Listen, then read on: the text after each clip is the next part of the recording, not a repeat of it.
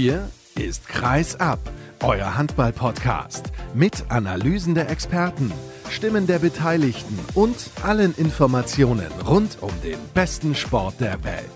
Mit eurem Gastgeber Sascha Staat.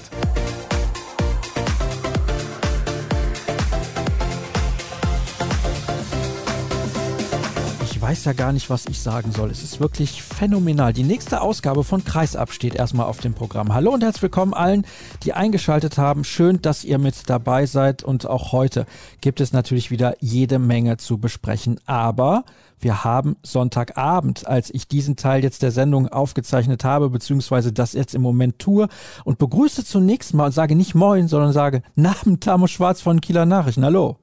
Hallo Sascha, grüß dich.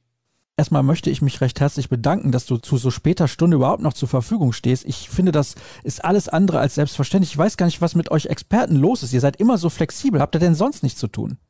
Also ich kann schon sagen, dass ich generell eher eine Nachteule bin. Insofern ist 22.20 Uhr am Sonntag, an dem ich ja auch Sonntagsdienst sozusagen hatte mit dem Nordderby, ist jetzt 20 nach 10 keine so außergewöhnliche Zeit für mich. Das mache ich schon gerne. Das freut mich natürlich und möchte auch da nochmal in Richtung aller Experten vielen Dank sagen. Nochmal auch was die Saisonvorschau angeht, da müsst ihr alle immer extrem flexibel sein, damit ich das unter einen Hut bekommen kann. Es ist ja dann doch ein enormer Aufwand, aber ich denke, er hat sich auch in diesem Sommer wieder gelohnt und ich kann nur gerne nochmal darauf verweisen. Hört euch die Saisonvorschau an, um bei dem einen oder anderen Verein vielleicht einzuordnen, was in den letzten Tagen und Wochen so passiert ist, seitdem die Saison angefangen hat. Und natürlich werde ich mit Tamo gleich ausführlich über dieses Duell zwischen dem dem THW Kiel und der SG Flensburg-Handewitt sprechen. Und außerdem in dieser Sendung zu Gast ist Julian Rux von Handballytics. Er beschäftigt sich mit Zahlen und Daten und hat da ganz interessante Sachen auf den Weg gebracht. Und da habe ich gedacht, da lässt es sich auf jeden Fall mal nett drüber plaudern. Und im Interview der Woche begrüße ich Alexander Novakovic. Das ist der Trainer der deutschen Beach-Handball-Nationalmannschaft und er hat mit der Mannschaft in diesem Jahr EM-Gold gewonnen. Darüber sprechen wir. Und falls ihr euch wundert, warum das ein oder andere Thema nicht allzu intensiv angerissen wird. Der Plan für diese Sendung, der stand natürlich auch schon ein bisschen länger und dann kam zum Beispiel in Melsungen die Meldung hoch, Gudmundur Gudmundsson ist entlassen. Fangen wir doch einmal ganz kurz damit an, Tamo. Was sagst du denn dazu? Es ist ja noch nicht mal offiziell, wenn wir beide miteinander sprechen, aber wenn man jetzt das nackte Ergebnis sieht, Melsungen gegen Füchse Berlin 25-33, dazu dann noch die Niederlage zuvor gegen den THW Kiel, das Spiel hast du ja dann auch gesehen, und eben dieses Unentschieden in Lemgo, wo Gudmundsson den Sieg quasi wegnimmt seiner eigenen Mannschaft mit der Auszeit drei Sekunden vor Ende, als Kai Hefner den Ball ins leere Tor wirft. Ja, ich weiß auch nicht. Irgendwie hat es sich ja angedeutet. Ja, wobei ich würde diese genommene Auszeit gerne ausklammern, weil, weil ich jetzt nicht finde, dass da irgendjemand irgendwas falsch gemacht hätte. Man kann sich genauso gut vorstellen, wenn er diese Auszeit nicht genommen hätte, dass hinterher alle geschrien hätten, warum nimmt der Trainer keine Auszeit, warum bringt er keine Ruhe rein und sagt noch einen letzten Spielzug an, wie auch immer. Also das würde ich gerne ausklammern, das war einfach eine sehr unglückliche Verkettung. Insgesamt stellt sich mir eher die Frage, ob jetzt ein weiterer Trainerwechsel zielführend ist oder ob man vielleicht an den Strukturen und an dem Umfeld und an der ganzen Atmosphäre, die dort herrscht, auch zuerst mal was ändern müsste, um da ja irgendwie voranzukommen in Melsungen. Wir werden das beobachten. Angeblich Robert Hedin, der neue Trainer an der Seitenlinie. Das finde ich auch äußerst spektakulär. Ja, ist schwer einzuschätzen, ob das jetzt die richtige oder falsche Entscheidung ist. Fakt ist, es wird wahrscheinlich nicht weitergehen mit Gudmundur Gudmundsson und wir gehen davon aus, dass das sehr, sehr bald offiziell wird. Es sind ja noch ein paar Tage bis zum nächsten Spiel, aber Hedin steht aktuell noch bei einem Erstligisten in Norwegen unter Vertrag. Das müsste dann auch noch geregelt werden und der Vertrag ist relativ lang.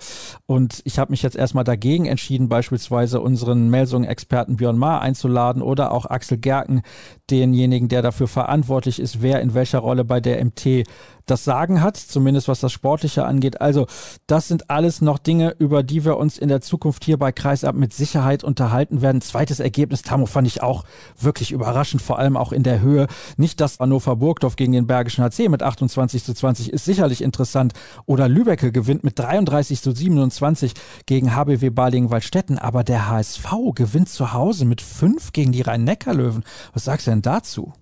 Das finde ich spannend. Mich hat ohne Schadenfreude, mich hat das auch irgendwie gefreut, als ich dann gesehen habe, dass Yogi Bitter maßgeblichen Anteil am Erfolg hatte. irgendwie ist das ein Projekt und sind auch die handelnden Personen irgendwie von ihrer ganzen Art und Weise verkörpern so etwas, dass ich mich wirklich darüber gefreut habe. Und das ist wirklich ausdrücklich nichts gegen die Rhein-Neckar-Löwen. Im Übrigen fällt mir dabei gerade ein, wo können wir die ersten beiden Themen unseres Gesprächs auch nochmal miteinander verknüpfen.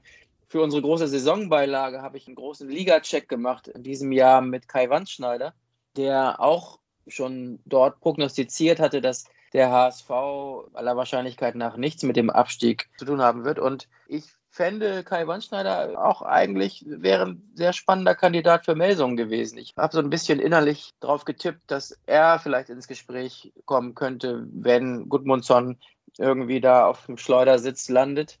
Aber die haben sich nun offensichtlich anders entschieden. Es macht zumindest den Anschein. Übrigens, Kai Wandschneider war auch die Antwort auf eine Frage, die ich jetzt bei Instagram zuletzt auf dem Kreisab-Account gestellt habe. Wer soll der Nachfolger werden? Und da haben einige geantwortet mit Kai Wandschneider. Alfred Gieslasson wurde auch genannt. Lubomir Franjes, Michael Roth war ein Kandidat. Also, das ist durchaus interessant. Die Meinungen gehen da stark auseinander. Aber heute nicht so sehr Thema bei uns in der Sendung. Sicherlich demnächst, das ist gar keine Frage. Kommen wir nun zum Grund, warum ich dich eingeladen habe, Tamo. Ich schaue jetzt nochmal auf das nackte Ergebnis. 33 zu 23 gewinnt der THW Kiel gegen die SG Flensburg-Handewitt. Es war nur in kurzen Phasen ein Duell auf Augenhöhe. So müssen wir es, glaube ich, sagen. Ja, das kann man schon so sagen. Und auch wenn der blanke Blick auf den Spielverlauf vielleicht Fragen aufwirft, oh, da an der oder an der Stelle ist es nochmal eng geworden so würde ich doch am Ende sagen, das war eine Begegnung, in der der Sieg des THW Kiel eigentlich zu keinem Zeitpunkt in Gefahr geraten ist. Vor allem auch in der Anfangsphase fand ich den THW Kiel direkt richtig stark, wobei die SG da ja noch gut dagegen gehalten hat. Es stand 7 zu 7 und dann hat Hampus Wannen 7 Meter liegen lassen. Das war zumindest im ersten Durchgang eine kleine Schlüsselszene, weil er den Ball da nur an den Pfosten gesetzt hat. Ja, das war vielleicht eine Schlüsselszene, vielleicht gar nicht unbedingt so vom Charakter des Spiels her, sondern vielleicht eine Schlüsselszene, weil, weil das der Moment war, wo Niklas Landin, der eine sehr zähe Anfangsphase hatte und lange keinen Ball angefasst hat, wo der so ein bisschen, ja, das war für ihn eine Initialzündung, so ein bisschen, um reinzukommen. Und ab da war Landin ein Faktor und der THW hat heute im Vergleich zu den vorherigen Spielen, besonders in der Anfangsphase, ja, eine sehr konzentrierte Wurfausbeute gehabt und der THW ist einfach dran geblieben. Der hat so auf einem sehr hohen Level weitergespielt und ab diesem sieben Meter kam dann eben irgendwann auch noch mit zunehmender Spieldauer immer mehr Niklas Landin als Faktor hinzu. Darum kann man sagen, ja, um über eine Bande gespielt, war das vielleicht auch ein Schlüsselmoment, ja was auffällig war, insbesondere zu dem Zeitpunkt auch rund um diesen verworfenen sieben Meter von Hampus Wanne,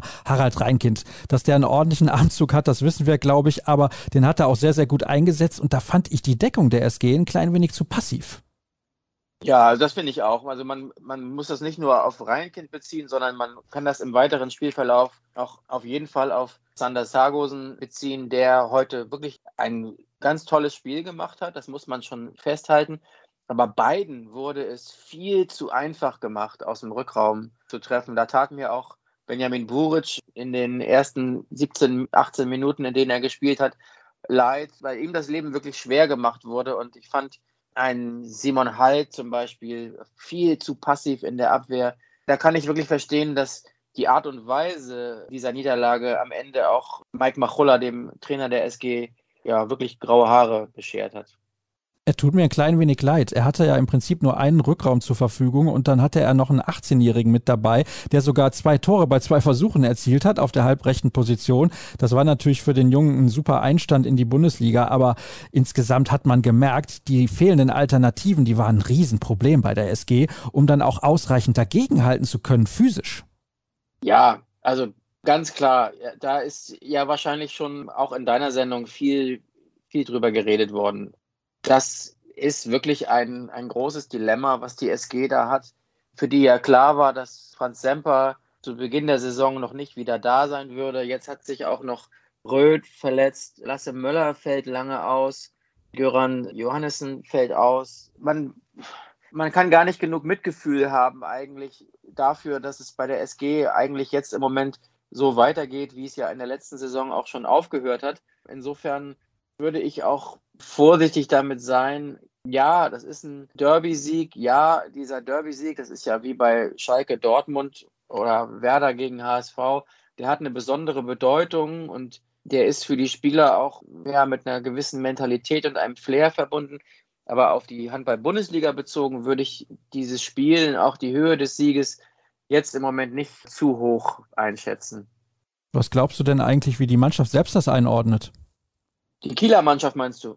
Also ich würde sagen, das ist heute ein Tag zum Feiern. Ich finde, das hat auch einen, einen Stellenwert und es ist auch ein Statement, dass sie es so konsequent runtergespielt hat.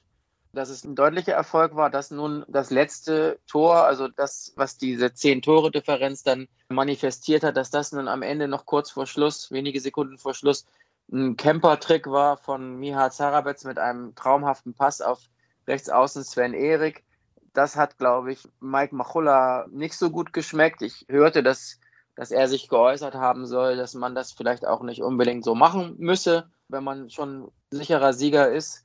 Aber ja, es ist ein, ein Abend zum Feiern und das hat auch einen Statement-Charakter. Morgen bekommt die Kieler Mannschaft als Belohnung frei. Aber ich denke, dass vielleicht die momentan wirklichen Gradmesser noch kommen, zum Beispiel am 9. oder 10. Oktober bei den Füchsen Berlin oder wenn es dann gegen Magdeburg geht. Ich glaube, das sind vielleicht Spiele, auf die es dann am Ende mehr ankommen wird. Oh, würdest du denn schon sagen, dass mit der aktuellen Situation in Flensburg, die ja auch in der Champions League Woche für Woche ran müssen, der aktuelle Kontrahent, der schärfste Rivale normalerweise im Kampf um die deutsche Meisterschaft nicht mehr die SG ist, sondern eher die Vereine, die du beispielsweise jetzt genannt hast mit den Füchsen Berlin und dem SC Magdeburg, die ja beide zu Beginn dieser Saison äußerst stabil wirken? Naja, das ist ja, glaube ich, auch keine exklusive Meinung die ich habe. Also Mike Machulla hat heute sehr deutlich nach dem Spiel gesagt, dass man sich jetzt von den Saisonzielen auf jeden Fall erst einmal verabschieden müsse. Und das ist viel mehr, als dass man über die Meisterschaft redet, müsse man die Mannschaft entwickeln, wieder Ruhe reinkriegen. Man müsse vor allem auch ja erstmal jetzt mit dem auskommen, was man hat. Und wenn es jetzt nicht auf dem Transfermarkt noch irgendwelche großen Überraschungskaninchen aus dem Hut gibt, dann wird ja diese Misere im rechten Rückraum, die auch heute sehr offenkundig geworden ist, wird ja auch erstmal bleiben. Und die anderen verletzten Spieler, die sind auch nicht alle übermorgen wieder im Training. Und ich glaube, dass das ist kein Taktieren oder kein Understatement, dass er nach dem Spiel sagt, also deutlich sagt, wir haben heute nicht auf Augenhöhe mit dem THW spielen können und wir müssen uns von unseren Zielen verabschieden. Ich glaube, das, das kam schon Natürlich aus einer Enttäuschung heraus, aber auch aus tiefstem Herzen. Das sehe ich übrigens ähnlich. Ich glaube, Sie wissen in Flensburg ganz genau einzuschätzen, wohin es in dieser Saison gehen kann. Es ist ja schon kurios, als ich die Saisonvorschau aufgenommen habe mit dem Kollegen Rufen Möller vom Flensburger Avis. Da waren wir am Schwärmen, was diesen Kader angeht. Also die haben ja auch eine super Mannschaft. Das Problem ist halt, wenn ein kompletter Rückraum ausfällt von den zwei, die sie zur Verfügung haben, dann trifft das dieses Team schon bis ins Mark. Und das haben wir dann heute auch gesehen bei diesem Duell beim THW Kiel. Der THW mausert sich nicht nur zum Top-Favoriten in der Bundesliga, das war er sowieso von Anfang an, das ist ja gar keine Frage als Titelverteidiger und auch mit einer unfassbar eingespielten Mannschaft dazu noch mit einem in Anführungsstrichen Neuzugang Nikola Bielik, der auch schon wieder einen sehr, sehr guten Eindruck macht, aber auch in der Champions League. Sie haben jetzt auswärts das erste Spiel gewonnen bei Meschkow Brest, jetzt kommt am Mittwoch Elver rum, das ist eine Mannschaft, die sie auch eigentlich schlagen sollten. Da gehe ich zumindest mal ganz schwer von aus. Was ist denn drin auch in dieser Gruppe? Also als ich vergangene Woche mit Björn Parzen auf die Champions League vorausgeschaut habe, da haben wir gesagt, eigentlich muss der THW diese Gruppe gewinnen. Hm, ja, ich finde, man hat da den Finger immer sehr, sehr leicht am Abzug. Also das, das suggeriert so ein bisschen, als ob das andere alles Kneipenmannschaften seien. Und das sind sie ja nicht. Was man wie ich finde, festhalten muss, ist, dass der THW Losglück hatte, dass er die wesentlich leichtere Gruppe erwischt hat. Und ich finde auch, dass der Anspruch auf jeden Fall sein muss, direkt ins Viertelfinale einzuziehen. Das bedeutet also, dass sie Erster oder Zweiter werden müssen. Ich würde aber, da es sich ja nun wirklich auch um die, um die Champions League handelt und da Mannschaften wie Montpellier oder Szeged oder auch ganz besonders Aalborg in seiner neuen Ära, die eingeläutet wurde, nicht zu unterschätzen sind, würde ich nicht so weit gehen zu sagen, Das ist eine ganz sichere Nummer. Der THW muss am Ende die Gruppe gewinnen. Aber auf jeden Fall sollte es der Anspruch sein, ins Viertelfinale direkt einzuziehen. Du hast aber schon den Eindruck, dass in diesen ersten Wochen der neuen Saison ein Rädchen ins andere greift beim THW. Also das ist zumindest das, was ich so wahrnehme, wenn ich den THW spielen sehe.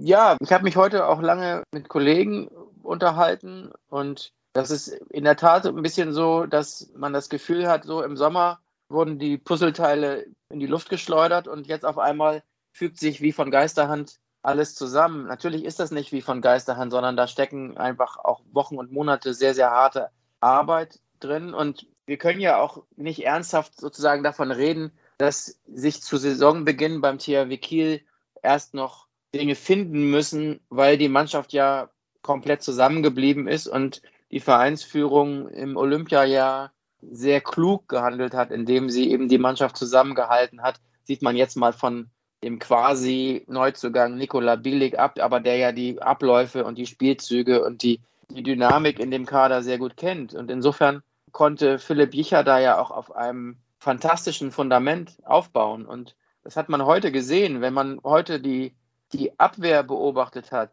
Dieses Gefühl für den Raum, für das Timing, ein Domagoj Duvniak, der zeitweise auf der Seite gedeckt hat von Aaron Mensing, der sich als Rechtshänder im rechten Rückraum verdingen musste und einem fast leid tun konnte ja, wenn man das gesehen hat, dieses Gefühl für den Raum und für, für Zeit, dann hat man gesehen, dass das eben schon von einem sehr, sehr hohen Niveau kam. Oh, wo du das gerade ansprichst, muss ich noch mal kurz auf das Spiel selbst zurückkommen. Aaron Mensing, ein hochtalentierter Spieler, das haben wir ja schon sehen können in seinen ersten Einsätzen in der Bundesliga. Ich war nur etwas überrascht, dass Mike Machulla ihn nicht auf der halblinken Position eingesetzt hat und Metz Menzer Larsen auf der halbrechten, wo der Däne, also es sind beide Dänen, deswegen kommt das jetzt ein bisschen blöd rüber, aber wo Metz Menzer normalerweise ja auch gewohnt ist zu spielen, weil er das oft in der Nationalmannschaft macht oder gemacht hat und auch bei der SG und auch früher bei den Rhein-Neckar-Löwen. Also da war ich schon ein bisschen verwundert verwundert, muss ich ehrlich zugeben. Ja, sie haben am Anfang ein bisschen gewechselt und Mats Menser hat aber heute auch, kann man sagen, auch ein starkes Spiel gemacht. Aber man hat einfach irgendwann gesehen, dass so gut eben jeder Einzelne bei der SG auch ist und natürlich haben die trotzdem eine fantastische erste Sieben, die sie aufbieten können. Aber es ist einfach so, in einem Spitzenspiel der Handball-Bundesliga brauchst du eben nicht nur sieben, sondern du brauchst zehn oder elf oder zwölf. Und die Wechselmöglichkeiten waren nicht da. Und natürlich ist ja dem THW auch klar gewesen, dass Aaron Mensing mit Verlaub, das ist überhaupt nicht böse gemeint, aber das ist ja kein Spieler, der aus Paris oder Barcelona gekommen ist, sondern der ist aus Holstebro gekommen. Es war sein erstes Nordderby. Es war das erste Mal in der Wunderino Arena mit 9000 Leuten. Das macht ja was mit einem und das war ja wahrscheinlich dem THW auch völlig klar, dass, dass das sozusagen eine Achillesferse sein könnte von der SG und das hat sich dann auch bewahrheitet. Also der rechte Rückraum war heute auch ein, einer dieser Knackpunkte, einer von vielen Knackpunkten. So ist es eben, wenn man das erste Mal in Kiel spielt vor voller Halle. Wie war es denn eigentlich mit so vielen Zuschauern wieder, Tamo? Ja, das hatten wir ja am ersten Spieltag beim Spiel gegen Balingen schon mal. Man hatte aber das Gefühl, dass, ja, ich weiß gar nicht, wie ich es beschreiben soll. Man hatte so ein bisschen das Gefühl, das ist so wie wie nach den Ferien, wenn das Kind irgendwie sechs Wochen im Ferienlager war und Eltern und Kind erstmal kurz fremdeln und sich wieder aneinander gewöhnen müssen oder so. Aber heute war das schon eine sehr, sehr gute Stimmung. Ich muss aber sagen, was mich sehr positiv überrascht hat, ist, dass die SG sehr, sehr fair und mit warmem Applaus begrüßt wurde. Also es war keine feindselige Stimmung und da sind wir vielleicht auch schon beim Punkt. Das war es aber auf dem Spielfeld auch nicht. Und Mike Machulla hat hinterher bemängelt, dass so ein bisschen, bisschen der Biss und die Aggressivität und vielleicht auch so, ja, ich nenne es immer so dieses Dreckige an so einem Spiel gefehlt hat. Und vielleicht hat der THW es heute auch einfach ein, ein bisschen mehr gewollt. Den Eindruck hatte ich im Übrigen auch. Das kommt aber vielleicht auch daher, dass die SG heute nicht mit gleichen Waffen gekämpft hat. Können wir das so festhalten? Das können wir absolut so festhalten. Und das war auch Tenor hinterher bei den Interviews mit den Spielern. Also ein, ein Niklas Landin, Welthandballer, der hat sehr reflektiert auch gesagt, dass man dieses Spiel eben nicht überbewerten sollte und dass es schon auch ausschlaggebend war, dass die SG eben müde wurde, keine Wechseloptionen hatte dass der THW genau das wusste und genau in diese Wunde das Salz des Tempos und des anhaltenden Druckes gestreut hat. Und darum habe ich eingangs ja gesagt, der blanke Blick auf den Spielverlauf, der sagt einem vielleicht, oh, zweite Halbzeit, da war es dann beim, ich glaube, beim 20 zu 17 waren es dann nur drei Tore und da hatte die SG vielleicht auch die Chance, auf zwei Tore minus zu stellen, aber dann kam eben dieser 6 zu 0 Lauf zum 26 zu 17 und dann war das, war das auch schon durch ziemlich schnell. Und das hat die SG dann endgültig auch mental gebrochen. Da müssen wir nicht drüber sprechen. Schauen wir nochmal ganz kurz auf die Tabelle der Bundesliga. Also Kiel vor den Füchsen, frisch auf Göppingen und dem SC Magdeburg, alle mit 6 zu 0 Punkten. Sehr, sehr gut in die Saison gestartet. Perfekt natürlich auch, was die Minuspunkte angeht. Der HC Erlangen mit 5 zu 1 Zedern. Und ganz am Ende musste ich, glaube ich, GWD Minden ordentlich Gedanken machen. 0 zu 6 Zähler und minus 27 ist die Tordifferenz. Bedeutet im Schnitt die drei Spiele jeweils mit neun Toren und Unterschied verloren. Melsung 1 zu 5 Zähler, da ist auch einiges im Argen. Das wissen wir, habe ich am Anfang schon diskutiert, auch mit Tamo zusammen. Und die Bundesliga, Sie macht Spaß, weil sie eben so viele Sachen hervorbringt, mit denen man vorher nicht gerechnet hat. Tamo, vielen Dank für deine Einschätzung. Das soll es gewesen sein mit dem Blick auf das, was sportlich so los war. Jetzt schauen wir uns mal was ganz anderes an. Nach einer kurzen Pause sind wir wieder zurück und machen dann weiter mit Episode 283.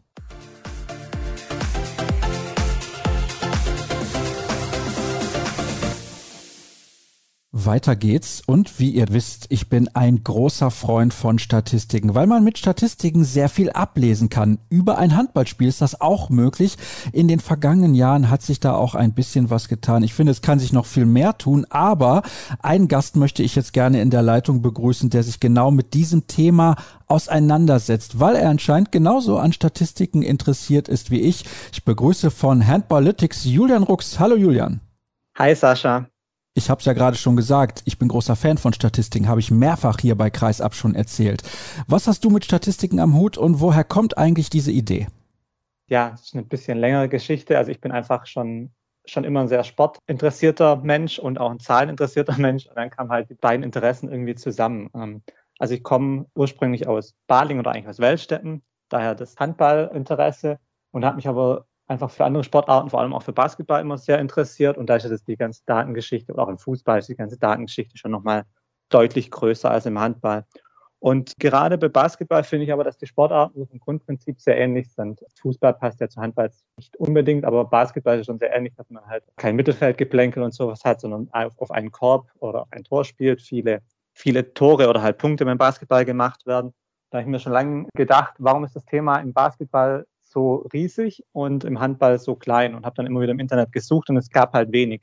Und dann habe ich mir gedacht, ja, dann beschäftige ich mich halt selber damit. Man hatte aber halt nie so wirklich die Zeit. Dann kam die Corona-Pandemie, da war da plötzlich Zeit und dann habe ich mich halt ein bisschen mehr um das Thema gekümmert, mir dann ein paar Sachen angeschaut und ja, wie sich jetzt alles entwickelt hat, bin ich selbst ein bisschen überrascht, dass es so gut ankam alles, aber das ist so die, die Hintergrundgeschichte um das nochmal klarzustellen. Du bist aber kein Handballtrainer oder Handballspieler, sondern du bist einfach nur Handball interessiert.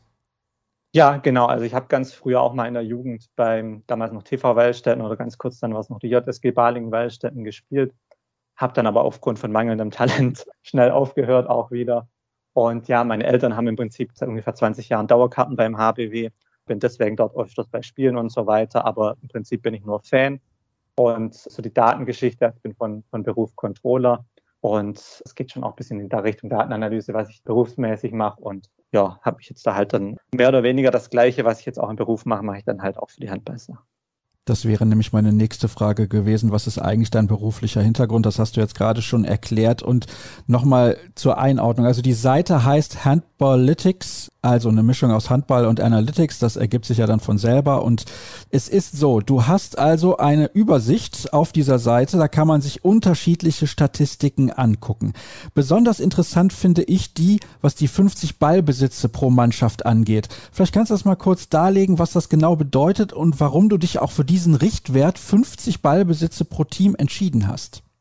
Genau, also das ist auch wieder eine Idee, die ich aus dem Basketball im Prinzip übernommen habe, wo auf ein Spiel ungefähr 100 Ballbesitze hat und dann die Werte auf, auf 100 gerechnet werden. Beim Handball hat ein Spiel ganz grob, meistens der Durchschnitt ist in der Bundesliga leicht über 50 Ballbesitze. Und was halt das Interessante oder das Wichtige meiner Meinung nach daran ist, hat sich auch im Basketball eigentlich komplett durchgesetzt, ist daran, dass man halt dann Teams wirklich fair vergleichen kann. Wenn man zum Beispiel Werte von den Eulen Ludwigshafen nimmt aus der letzten Saison und von TuSem Essen, dann hat TuSem Essen, ich glaube, sieben Ballbesitzer oder sowas pro Spiel mehr. Also TuSem Essen ist das Team mit den meisten, die Eulen Ludwigshafen mit den wenigsten. Und das beeinflusst natürlich auch, wie viele Tore man schießt oder kassiert. Und es wurde ja gerne darüber geredet, ja, Mannschaft, die wenige Tore schießt, ist defensiv stark, die viele Tore schießt, offensiv stark. Das ist aber nicht zwingend so, sondern es hängt halt einfach ganz viel damit auch ab, wie viel Ballbesitz man hat. Und deswegen zum Beispiel waren letzte Saison, bin mir jetzt nicht mehr hundertprozentig sicher, aber ich meine, waren die Eulen Ludwigshafen sogar offensiv die bessere Mannschaft als TuSem Essen, weil sie eben pro 50 Ballbesitze mehr Tore erzielt haben. Und wenn man auf ein Spiel geht, also Ballbesitz wird bezeichnet oder wird berechnet als bis die gegnerische Mannschaft in Ballbesitz kommt. Das heißt, man kann pro Ballbesitz auch mehrere Würfe haben, wenn man sich den Abpraller wiederholt. Und das heißt, in einem Spiel haben auch beide Mannschaften immer gleich viele Ballbesitze plus minus einen. Das heißt, auch in einem Spiel vergleicht man ja beide Mannschaften auch auf der gleichen Grundlage immer, wie sie dann Spiele gewinnen. Das heißt, am Ende ist einfach die viel fairere, viel bessere, viel aussagekräftigere Wert, wenn man es auf die gleiche Anzahl der Ballbesitze rechnet. Das Entscheidende dabei ist also, man hat einen vernünftigen Vergleichswert, so kann man es zusammenfassen. Genau, genau, halt einfach ja auf der gleichen Grundlage dann am Ende werden Teams verglichen und halt nicht im Prinzip, ja, sind es Äpfel und Bananen, wenn man sonst die Werte vergleicht von beispielsweise jetzt Essen und, und Ludwigshafen aus der letzten Saison. Ja, das waren natürlich zwei Mannschaften, die einen komplett unterschiedlichen Spielstil gepflegt haben, aber trotzdem, so kommt man zu einem Vergleichswert und kann sehen, welche Mannschaft ist zum Beispiel deutlich effizienter. Ich finde das sehr, sehr spannend und interessant. Vielleicht kannst du mal kurz ein bisschen was zum technischen Hintergrund auch erzählen, weil du musst diese ganzen Daten ja auch irgendwie in ein System bekommen, um dann eine finale Grafik zu erstellen beispielsweise. Also ja, ich bekomme durch meine, ich bin ja auch Kolumnist bei Handball-Bundesliga, deswegen komme ich da an die Daten durch die Tätigkeit und ich kann programmieren in R oder R, das ist eine Statistikprogrammiersprache und dazu noch ein bisschen VBA, also so in Excel oder in Access Sachen und SQL und mehr oder weniger erstelle ich dann halt so meine Sachen. Ist das sehr zeitaufwendig? Wie lange brauchst du zum Beispiel, um einen Spieltag der Handball-Bundesliga auszuwerten? Also das ist super schwierig. Bei Handball-Bundesliga habe ich es nicht so gut programmiert, aber zum Beispiel, ich habe ja zu Olympia jetzt zu jedem Spiel so eine Grafik, so eine Datenübersicht gemacht. Da ist natürlich am Anfang super viel, also tatsächlich sehr, sehr viele Stunden Aufwand reingeflossen, dass ich mein R-Script so gut hatte. Aber am Ende habe ich dann einfach nur den Link für die PDF oben eingegeben und er hat mir innerhalb von 30 Sekunden die Grafik ausgeschmissen mit meinen Kennzahlen, die ich daraus berechnet habe, aus dem Play-by-Play-PDF, das für Olympia immer für jedes Spiel veröffentlicht wurde. Ja, das heißt, es kommt am Ende einfach darauf an. Also viel Zeit ist am Ende alles, aber wenn man es sich halt einmal macht, dann hat man es im Normalfall immer und kann es dann immer wieder nutzen, diese. Das ist natürlich dann schon ein großer Vorteil. Also sprich, wenn du einmal eine Basis hast, dann kannst du sehr schnell auch diese Grafiken erstellen, die ich sehr interessant fand, auch im Rahmen von Olympia. Klar, man braucht auch ein paar Spiele, bis man eben einen vernünftigen Vergleichswert hat. Also du hast das zwar auch pro Spiel dann immer auf den verschiedenen sozialen Kanälen gepostet, aber mein Problem in Anführungsstrichen war ja dann, wenn der erste Spieltag gerade gelaufen ist, dann ist das noch nicht so aussagekräftig. Aber im weiteren Turnierverlauf fand ich das sehr, sehr spannend, weil man auch manchmal völlig falsch einschätzt, wie die Mannschaften spielen. Man denkt, ah, das ist eine Mannschaft, die spielt langsam, aber eigentlich spielt sie total schnell. Genau. Man muss natürlich bei den Durchschnittswerten auch immer aufpassen, dass natürlich schnell und langsam beeinflusst wird, wie viel erste Welle Gegenstöße gibt es und sowas. Wenn es halt einfach eine Mannschaft gut verhindert, dann hat die andere Mannschaft natürlich da automatisch auch langsamere Zahlen und so weiter. Wo ich zum Beispiel eben keine Trennung hatte, was noch eine Grafik ist, die ich regelmäßig da auch machen möchte, wann im Angriff finden die Abschlüsse statt und sowas. Also, dass man tatsächlich sieht, haben die Mannschaften beispielsweise viele erste und zweite Welle Angriffe, aber dann auch im Positionsangriff spielen sie immer extrem lang. Also, woher kommen die Durchschnittswerte zustande? Plus zu dem, was du davor noch angesprochen hast mit den Vergleichswerten. Ja, stimme ich dir prinzipiell zu. Bei mir waren aber auf den Grafiken auch immer die, die Balken hinten, Vergleichswerte zu allen Turnieren, also zu allen Weltmeisterschaften, Olympischen Spielen und Olympische Quali-Spielen seit 2008. Von daher konnte man auch, fand ich, schon immer bei den ersten Spielen da ein bisschen was ablesen daraus. Bedeutet also im Umkehrschluss, hättest du die Statistiken, sagen wir mal, aus den 90er Jahren, könntest du eigentlich sehr gut aufzeigen, dass das Spiel sich massiv verändert hat. Genau. was ich super interessant fände, weil es gibt ja die Statistiken zum Beispiel in der Bundesliga, wie viele Tore pro Spiel gefallen sind seit Beginn, wo dann also steil nach oben ging bis Anfang der 2000er und seither so ein bisschen leicht wieder eher nach unten geht.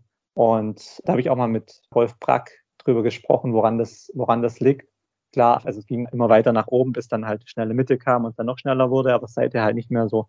Und also der Hauptgrund ist natürlich vermutlich, dass die Anzahl der Ballbesitze halt auch nicht mehr ganz so hoch ist. Aber eine große Menge an Daten habe ich halt leider nicht, um das zu belegen oder zu analysieren.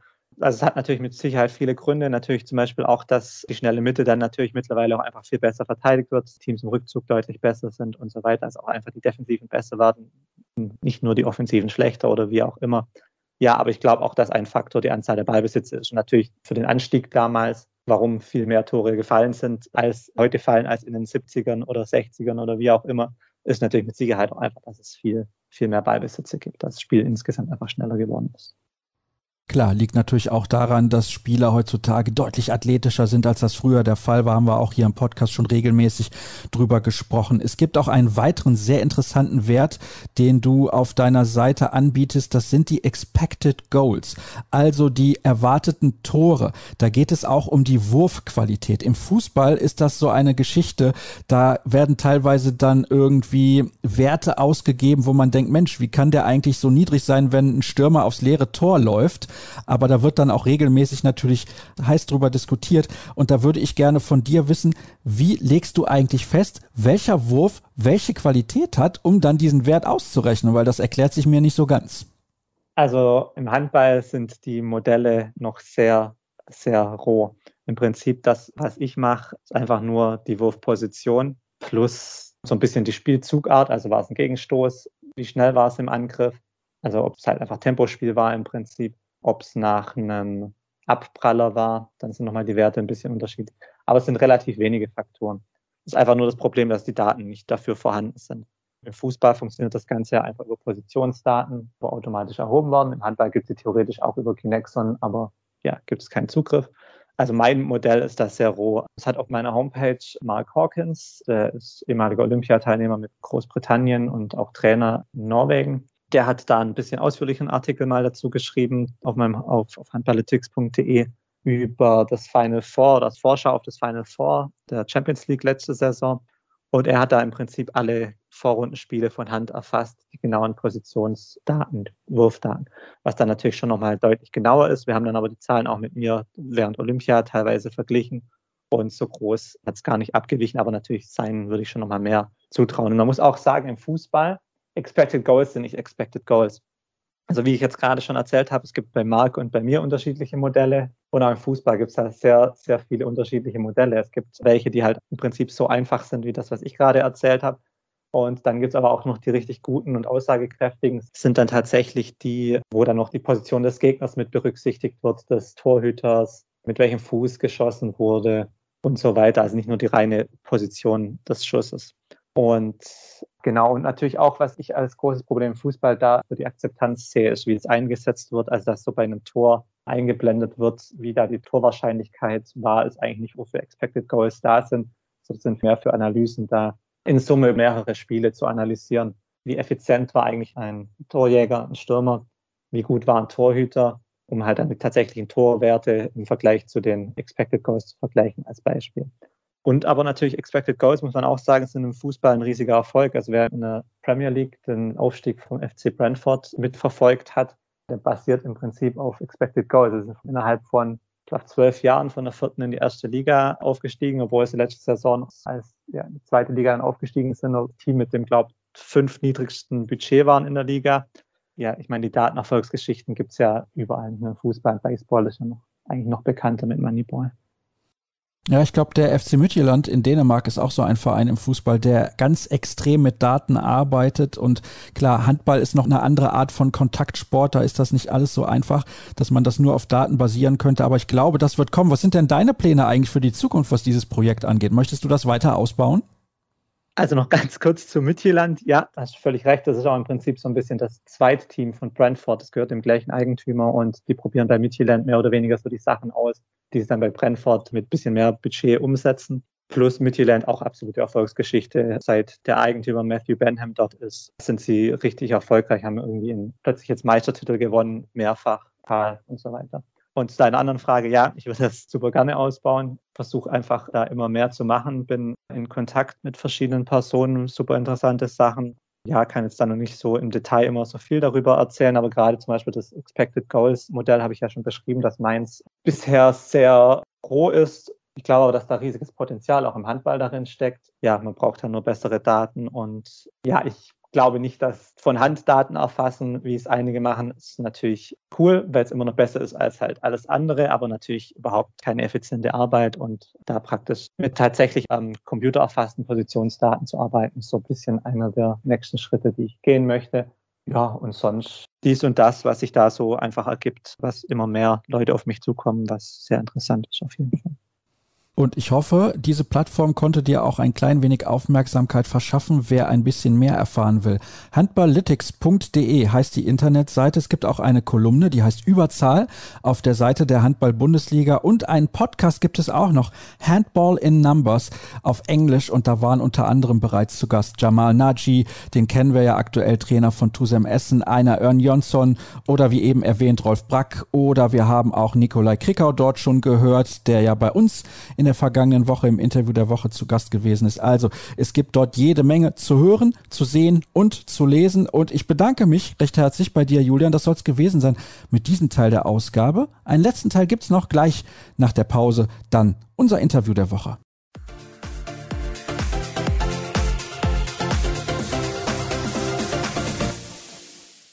Nach dem Zahlenspiel im letzten Gespräch kommen wir jetzt im Interview der Woche wieder zum Sportlichen. Wir verlassen die Handballhalle und bewegen uns nach draußen in den Sand, denn seine Mannschaft war unfassbar erfolgreich. Sie ist Europameister geworden, die Frauen Beach Handball Nationalmannschaft. Und nicht zum ersten Mal begrüße ich hier in der Sendung Alexander Novakovic im Interview der Woche. Hallo Alex. Servus Sascha, hallo. Ja, du bist schon ein bisschen sowas wie ein Dauergast hier. Ich glaube zum zweiten Mal. Also wenn wir immer so erfolgreich sind, dann würde ich gerne immer wieder kommen. Ja, dann bist du natürlich auch immer herzlich eingeladen. Jetzt werden die Leute denken, Mensch, der hat doch schon in Episode 281 mit Marc Kunz so lange über Beachhandball gesprochen. Aber ihr habt halt einen tollen Erfolg gefeiert in Varna in Bulgarien. Jetzt muss ich zunächst mal fragen, mit welchen Zielen seid ihr denn da hingereist? Denn im Jugend- und Juniorenbereich ist diese Mannschaft schon einigermaßen erfolgreich gewesen. Genau, wir haben das jetzt die letzten Jahre eigentlich kontinuierlich aufgebaut. Wir sind natürlich nicht dahin gefahren und gesagt, wir wollen irgendwie unter die Top 3 kommen oder gar unter die Top 5. Wir sind vor zwei Jahren Zehnter gewesen mit der fast gleichen Mannschaft. Wir haben uns ein bisschen an der einen oder anderen Position professionalisiert. Aber aus einem zehnten Platz vor zwei Jahren kann man jetzt nicht hinreisen und sagen, wir rollen das Feld jetzt von hinten auf. Wir wollten uns deutlich verbessern. Das hat man dann auch schon relativ schnell Vorrunde, Hauptrunde gemerkt, dass da was drin ist. Und dann hat man natürlich auch unser Zwischenziel oder unser Ziel Viertelfinale auch erreicht und dann sind wir natürlich hungrig geworden. Aber dass es jetzt so cool wird und so erfolgreich wird, im Endeffekt keine Halbzeit abgegeben bis einschließlich Hauptrunde und kein Spiel verloren im ganzen Turnier, das war schon sehr überraschend. Da müssen wir auch nicht drüber sprechen, dass das hoch verdient war, dass ihr den Titel geholt habt. Ja, also kann man, denke ich, schon sagen, wir waren schon eine der drei stärksten Mannschaften. Ich sage das deswegen so, weil im Beachhandball, wir haben im Halbfinale und Viertelfinale eine Halbzeit verloren. Und da kann es dann auch mal ganz schnell gehen im Beachhandball, dass man im Shootout dann unglücklich verliert. Aber es war dann schon am Ende des Tages verdient, weil sehr souverän. Und vor allem auch von der Art und Weise, von der Mentalität der Mannschaft mit welcher Selbstsicherheit sie dann auch gespielt haben. Ich glaube, das war eigentlich das Verdienteste Zumal das immer noch eine sehr, sehr junge Truppe ist, die du da beisammen hast. Ja, unsere, unsere Omi im Team ist gerade mal Jahrgang 96 und die jüngste ist 17. Also das habe ich eingangs gesagt. Wir haben das kontinuierlich aufgebaut aus den U-Nationalmannschaften heraus, U16, U17, U18, da auch immer wieder Erfolge gefeiert, Medaillen geholt. Und ja, ich denke, deswegen werden wir auch hoffentlich in den nächsten Jahren auch noch viel Spaß mit den Mädels haben. Davon gehe ich aus, aber da kommen wir am Ende unseres Gespräches zu. Du hast jetzt gerade eben schon angedeutet, auf der einen oder anderen Position habt ihr euch professionalisiert. Was bedeutet das denn konkret? Ja, also ich bin da jetzt kein Trainer, der sagt, wir müssen unbedingt uns nur rekrutieren aus Spielerinnen der ersten oder zweiten Liga, weil der Beachhandball einfach da immer ein bisschen zweigleisig fahren soll, aus meiner Sicht, meiner Meinung nach. Wir werden immer diese Beach-Spezialisten haben, die halt in der Halle vielleicht nur Landesliga oder Oberliga spielen aber halt einfach aufgrund ihrer Ausbildung, weil sie bei einem Verein spielen, wo sie schon von Kindesbeinen an im Sand ihre Pirouetten springen, halt da einen großen Technikvorteil haben. Aber auf der einen oder anderen Position, Torhüterposition, vielleicht auch auf einer Abwehrposition.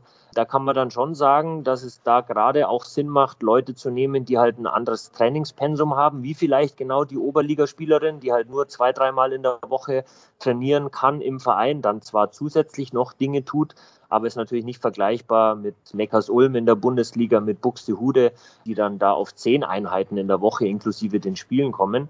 Und da sieht man dann eben schon, dass professionellere Spieler natürlich athletisch anders drauf sind und das macht dann oder kann dann schon den Unterschied an der einen oder anderen Sache machen. Deswegen fahre ich da eigentlich immer sehr gerne zweigleisig und das haben wir in den letzten zwei Jahren versucht, ein bisschen zu ändern. Wir haben Liv Süchting integriert, eine der Abwehrspezialistinnen, die ich gerade genannt habe als Beispiel kann man das ganz gut nennen. Und ja, die hat einen Bombenjob hinten Mitte gemacht und war sicher einer der Gründe, warum unsere Abwehr natürlich mit Kiki Walter und Isabel Kattner und Lucy Kretschmer im Verbund die Abwehr dann auch so souverän dastand. Jetzt hast du Lucy Kretschmer gerade erwähnt und deswegen möchte ich auf sie nochmal zu sprechen kommen, weil du gerade auch Neckarsulm gesagt hast. Und das ist ein Verein, der in der Bundesliga ja in der vergangenen Saison oben mitgespielt hat und durchaus ambitioniert ist.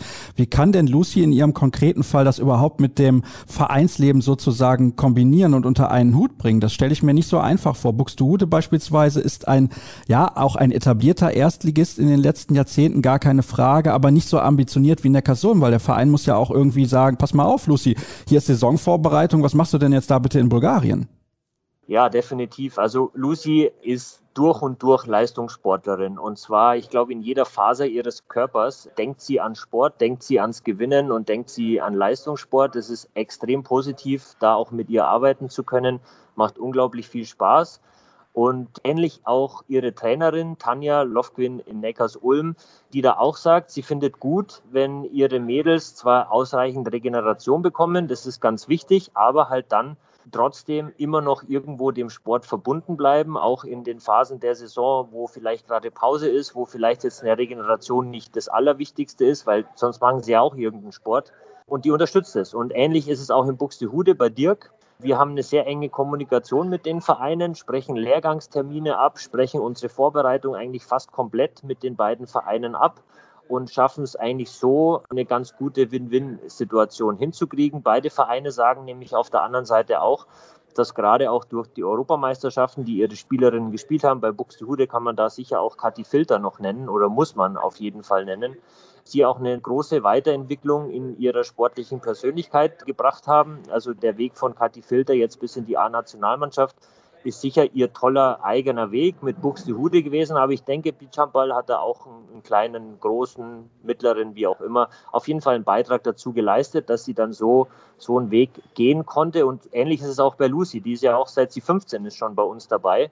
Ja, und es ist einfach schön, mit solchen Leuten zu arbeiten das zeigt ja auch auf, dass sich diese Spielerinnen über Jahre entwickelt haben und so viel kannst du als Trainer da auch nicht falsch gemacht haben, wenn ihr jetzt mittlerweile so erfolgreich seid. Kathi Filter ist auch ein sehr, sehr gutes Beispiel. Du hast jetzt gerade erwähnt, dass sie in die A-Nationalmannschaft berufen wurde. Glaubst du, das ist auf dem Niveau dann auch noch miteinander vereinbar? Schwierig. Also auch da ist es wieder so, dass Henk und ich eine, eine enge Kommunikation fahren. Henk ist jetzt auch keiner, der sagt, er findet Beachhandball komplett konträr. Also er sieht es ähnlich, dass Beachhandball auch viel zu einer Entwicklung beitragen kann. Aber am Ende des Tages muss sich eine Spielerin entscheiden, was sie machen will. Und da bin ich als Beachtrainer auch ganz klar, wenn man die Chance hat, in der Hallen-Nationalmannschaft zu spielen, dann muss man die ergreifen. Gar keine Frage. Es gibt vielleicht eine klitzekleine Ausnahme. Die Torhüterposition ist da vielleicht ein bisschen davon ausgenommen, weil es einfach nochmal ein anderes Spielerprofil ist. Und ja, man kann dann jetzt natürlich nächstes Jahr im Sommer die Termine der Hallennationalmannschaft und der Beach-Nationalmannschaft vergleichen. Und wenn es dann vielleicht geht, was auch Regenerationszeiten betrifft, wenn der Verein vor allem auch mitspielt und wenn Kathi will, dann kann man da vielleicht nochmal drüber reden. Aber eigentlich ist es auf Dauer nicht möglich, beides auf einer wirklich hohen, hohen Klasse zu machen. Henk hat eigentlich da ein ganz gutes Zitat gesagt. Im Endeffekt muss es die Spielerin selber entscheiden. Wir als Trainer können da eigentlich nur ja, im Endeffekt nicht mal eine Empfehlung abgeben. Wir können beraten, wir können Wege aufzeigen, aber die Entscheidung letztlich trifft die Spielerin und das wird auch Kati sicher machen. Und ich als Beachhandballer gehe noch einen Schritt weiter und sage, wenn eine Spielerin die Möglichkeit hat, Halle zu spielen, weil das ist unser aller Sport, wo wir herkommen und es wird auch noch ganz lange im Beachhandball sein, dass die Leute aus dem Hallensport dann in den Sand kommen, nicht andersrum. Und deswegen natürlich Halle dann auch diese Chance wahrnehmen. Mit anderen Worten, der Stolz ist bei dir größer als die Wehmut was heißt Wehmut? Also Kathi hat einfach so einen tollen Weg gemacht. Sie ist jetzt seit vier Jahren bei uns dabei und ja, vor vier Jahren war sie schon irgendwo in Lauerstellung, hat jetzt da aber wirklich, ja, ich würde fast sagen, sich zur deutschen Nummer zwei weiterentwickelt. Ich hoffe ganz, ganz schwer, jetzt gerade ist sie wieder nominiert für den nächsten A-Kader-Lehrgang in der Halle. Ich hoffe ganz, ganz schwer für sie, dass sie auch im Winter dann das große Event mitbekommt und da auch wirklich große Spielanteile kriegt. Drücke da alle Daumen und ja, ist schon stolz dabei, erstens mal so eine Spielerin einfach zu kennen, die auch Leistungssport von Montag bis Sonntag ja, lebt und gleichzeitig vielleicht halt auch eine kleine Entwicklung oder positiv dazu beigetragen zu haben, ihre Persönlichkeit so zu entwickeln. Das ist einfach schön, das mit anzuschauen. Und wir haben auch weitere gute Torhüter, also deswegen auch keine Wehmut. Lass uns nochmal auf die Gesamtentwicklung ein bisschen zurückschauen, die durch die Pandemie wahrscheinlich ausgebremst wurde. Ist das so? Ja und nein. Also wir haben es eigentlich ganz gut erwischt in Deutschland. Wir haben uns athletisch gut weiterentwickelt im Vergleich zu anderen Nationen, haben dann auch mit der German Beach Trophy im, im, im Frühjahr, im Januar ein Event hingekriegt für Nationalmannschaften, wo eigentlich die Pandemie recht stark in Deutschland vorherrschend war, dass wir Wettkampf machen konnten. Insofern nicht unbedingt ausgebremst. Und das letzte Jahr haben wir versucht, regional zu trainieren, also nicht so viele Lehrgänge mit, ja, mit dem ganzen Kader zu machen, sondern regionale Stützpunkte gegründet, insgesamt sechs an der Zahl über ganz Deutschland verteilt. Und das war auch eine Chance, weil wir so auch am Stützpunkt mal eine Spielerin neu einladen konnten, die wir vielleicht in der Lehrgangsmaßnahme wegen dem Platzkontingent, weil wir halt immer nur 16 oder 18 Leute maximal zur Verfügung haben, halt nicht hinzunehmen konnten. Deswegen würde ich sagen ja und nein. Das ist interessant. Und was ich auch gerne wissen würde, weil wir ja eben über die Ziele gesprochen haben, als ihr nach Varna, nach Bulgarien geflogen seid, wie war das eigentlich bei den anderen Nationen? Wie konntet ihr trainieren? Wie konntet ihr die Mannschaft überhaupt in den letzten anderthalb, zwei Jahren weiterentwickeln? Weil es war ja eigentlich kaum möglich, weil euch mehr oder weniger ein Sommer komplett geklaut wurde. Ja, also war sicher auf der Ebene der ersten und zweiten Liga, die ja gespielt haben, die ja ganz normal trainieren konnten, die dieses Privileg hatten, im Leistungssport halt zu trainieren, war es jetzt nicht so schwer, weil die im Saft standen, mehr oder weniger, über die regionalen Stützpunkte, die dann im April auch gestartet sind, letztes Jahr im Sommer, haben die dann auch ihr Beachtraining mehr oder weniger bekommen bei den Spielerinnen unterhalb der Bundesligen, also gerade auch den sogenannten Beat-Spezialisten, die ich sie immer nenne, also die dann vielleicht in der Oberliga spielen, da ist natürlich ein Training komplett ausgefallen. Da haben wir natürlich auch Trainingspläne herausgegeben. Die Stützpunkte waren natürlich dann auch für sie geöffnet, allerdings nur im Sommer, aber das Winterhalbjahr haben sie halt im Endeffekt komplett verloren oder das fand für die nicht statt.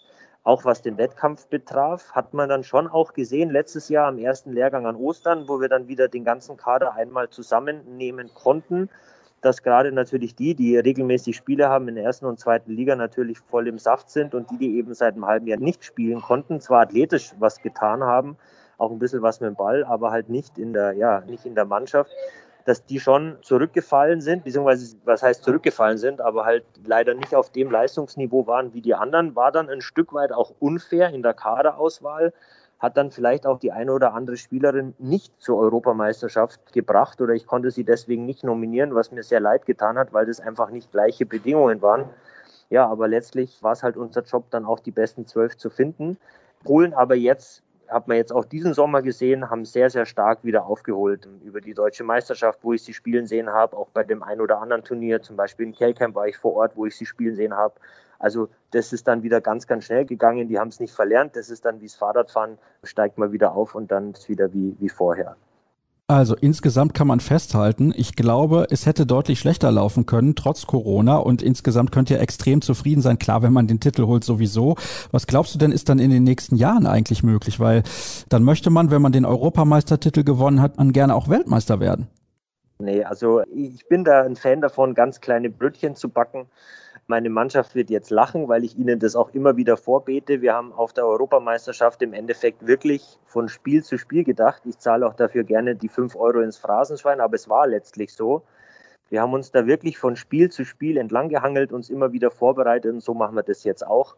Es ist sehr, sehr vieles gut und richtig gelaufen an dieser EM. Ich glaube, jede meiner Spielerinnen inklusive dem Trainerteam weiß jetzt, was es bedeutet, in einem richtigen Flow zu sein.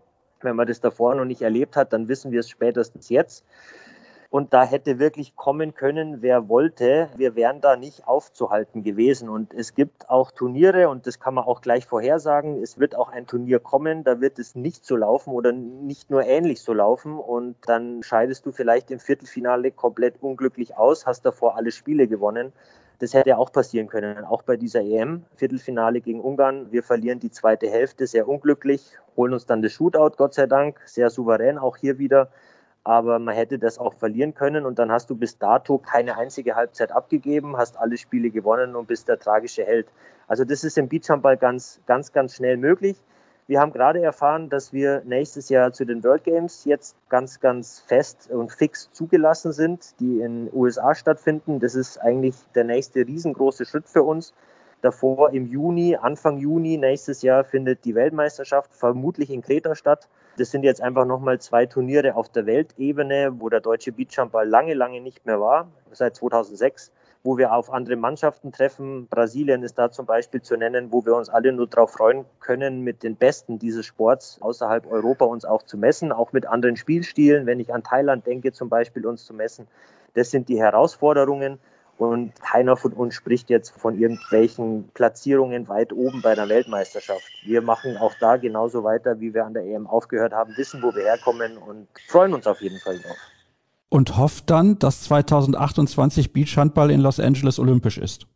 Ja, das haben wir natürlich schon für 2024 gehofft, um ehrlich zu sein. Es ist auch noch nicht ganz vom Tisch, dass 24 in Paris ein Demonstrationsturnier stattfindet, also um einfach die Sportart im olympischen Programm zu demonstrieren, allerdings nicht im vollen Programm aufgenommen zu werden.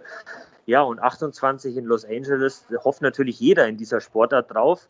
Auf der anderen Seite sage ich aber auch, da muss auch in Europa und auch gerade natürlich weltweit schon auch noch einiges passieren. Viele, viele Handballnationen, die da ganz laut Richtung Olympia schreien.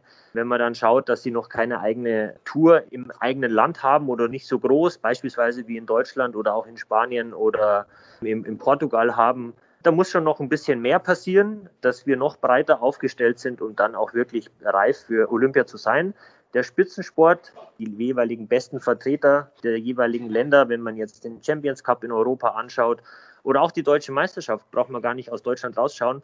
Der Sport ist bereit, olympisch zu sein, olympisch zu werden.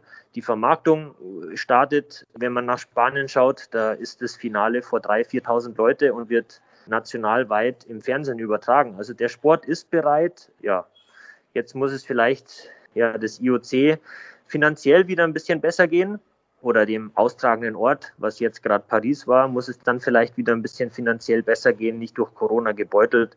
Und dann hätte es vielleicht dieses Mal schon geklappt, so klappt es vielleicht dann 28. Wir hoffen auf jeden Fall.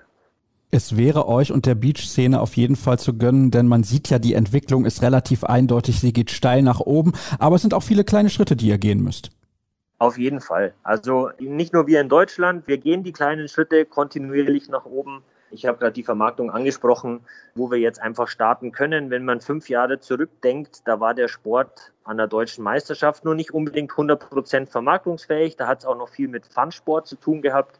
An der deutschen Meisterschaft und an den vier, fünf, sechs Supercups, an den führenden Supercups der German Beach Open in Deutschland ist das jetzt nicht mehr so. Da hat es immer natürlich noch was mit Fun zu tun, weil es einfach Beachhandball ist, aber das ist Leistungssport. Die Teams bereiten sich mit Video vor, die haben alle Physiotherapeuten dabei, die haben mehrere Trainer, Abwehrtrainer, Angriffstrainer. Also das ist sehr, sehr mit kleinen Schritten entwickelt worden und das ist dann Leistungssport auf Vereinsebene und auch in der Nationalmannschaft bei uns. Und ja, ich würde mir einfach wünschen, dass kleine Schritte auch noch andere Nationen, ich blicke vor allem zu unseren Nachbarn nach Frankreich rüber, die ganz, ganz tolle Beachhandballer haben, die Sandstrände haben, wie, wie nochmal was, wo jetzt auch in diesem Jahr durch Corona zwar ein bisschen gebremst, auch eine Tour sich gerade entwickelt oder entwickelt hat, was jetzt hoffentlich nächstes Jahr dann komplett startet. Und solche großen Handballnationen weltweit brauchen wir, die den Beachhandball repräsentiert. Und dann wird es auch was mit der Olympia zu 100 Prozent. Ja, aber Alex, die Franzosen gewinnen ja in der Halle schon genug. Ja, also ich will nicht, dass sie im Beachhandball mehr gewinnen wie Deutschland, aber wir brauchen sie als, als Teilnehmer an solchen großen Turnieren und auch als erfolgreiche Teilnehmer. Und vor allem brauchen wir sie als, als, ja, wie soll ich sagen, als Werbungsmacher für diese Sportler in ihrem eigenen Land, weil sie einfach viele Handballspieler in ihrem Land haben. Und ich hätte überhaupt kein Problem dabei, wenn viele Franzosen oder Französinnen neben dem Hallenhandball im Sommer auch Beachhandball spielen und einfach diese Sportart dadurch noch breiterer machen. Und genau das braucht es nicht nur in Frankreich, das war ein Beispiel. Es braucht es in Polen, was schon gut läuft. In Spanien die beste Tour weltweit. Also wer Interesse hat, mal die Arena 1000 Tour, kann er auch mal googeln und auf YouTube anschauen, was da in Spanien los ist. Das ist unglaublich, was dieser Sport alles begeistern kann. Und ja, da muss auch Deutschland hinkommen und kleine Schritte, wir bewegen uns nach vorne. Ja, ein bisschen Geduld ist gefragt. Man sieht, wie gesagt, was sich in den letzten Jahren getan hat. Das war eine Menge und da kann man, glaube ich, auch in Deutschland, im deutschen Beachhandball sehr, sehr stolz drauf sein. Eine Frage habe ich noch zum Abschluss. Warner, das ist doch Goldstrand, oder? Habt ihr den wenigstens ein bisschen unsicher gemacht nach dem EM-Titel? Wir haben ihn nicht gesehen, um ganz ehrlich zu sein. Wir haben die goldene Platte gesehen, ausgiebig. Nein, also wir waren einige Kilometer weg von diesem typischen Goldstrand. Es war ein normaler Strand, vorgelagert in Warna. Es gab da auch eine tolle Abschlussparty natürlich, wie es an so einer Europameisterschaft, sei es in der Halle oder sei es auch auf Sand, einfach üblich ist. Und da haben wir natürlich mit unserem Erfolg auch ausgiebig gefeiert. Alles andere bleibt auf Warna. Alles klar. Herzlichen Dank nochmal für deine Zeit. Du bist ja gerade selbst auch im Urlaub, deswegen freue ich mich, dass du zur Verfügung gestanden hast. Und dann soll es das gewesen sein mit der aktuellen Ausgabe von Kreis ab. Unterschiedliche Themen hatten wir heute für euch im Angebot. Ich hoffe, es hat eine Menge Spaß gemacht zuzuhören und direkt die Information vorab zum aktuellen Zeitpunkt kann ich noch nicht sagen. Wann die kommende Sendung genau ausgestrahlt wird, es kann der späte Montagabend sein, vielleicht schon Montag relativ früh, vielleicht dann auch ganz normal im Laufe des Tages Tages und vielleicht wird es auch eine spezielle Ausgabe. Es kann nämlich sein, dass ich persönlich auch mal unterwegs bin. Also bereitet euch vor auf eine ganz spezielle Ausgabe, gegebenenfalls, aber vielleicht auch nicht. So ist es. Die Informationen dazu bekommt ihr aber, wie gehabt, auf den sozialen Kanälen auf facebook.com slash kreisab, bei Twitter at kreisab.de sowie bei Instagram unter dem Hashtag und Accountnamen kreisab. Euch eine schöne Woche und bis zum nächsten Mal. Tschüss.